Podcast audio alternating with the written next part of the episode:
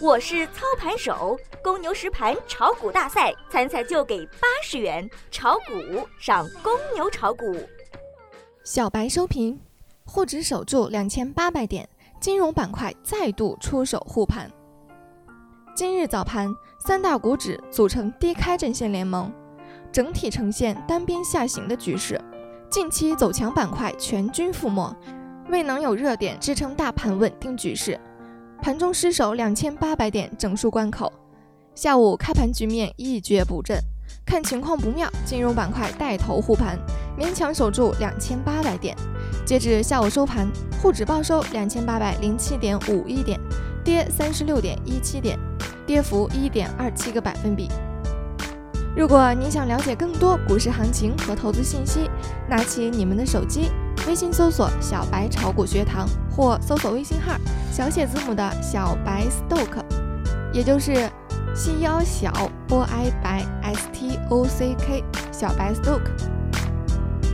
盘面上，大盘处于反弹周期中，震荡维持着日 K 线横排运行的格局。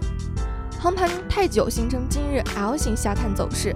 总体而言，大盘连续横盘六天后没大跌，使得个股不好操作。近期一动不动的个股，在大盘跳水时先跳为快，金融板块再度出手护盘，结果导致筹码止损高抛，盘面上压力重重，无力回天。消息面上，从一位权威知情人士处获悉，沪深交易所的停复牌新规预计最早于本周公布，具体公布时间还需要监管层确认。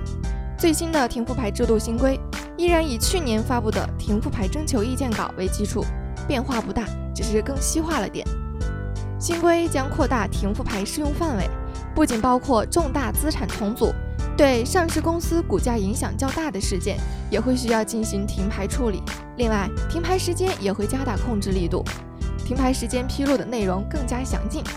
小白再次提醒朋友们，想要了解更多股市行情和投资信息，拿起你们的手机，微信搜索“小白炒股学堂”，关注我们。每天都有不一样的惊喜哦！行业板块上，种植业与林业、半导体及元件、仪器仪表、农产品加工、包装印刷跌幅居前。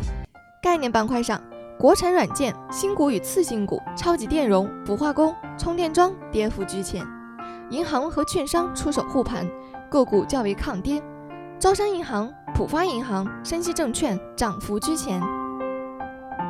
本节目仅为个人学习研究用，不构成操作建议。股市有风险，投资需谨慎。我是小白老师，我们明天见。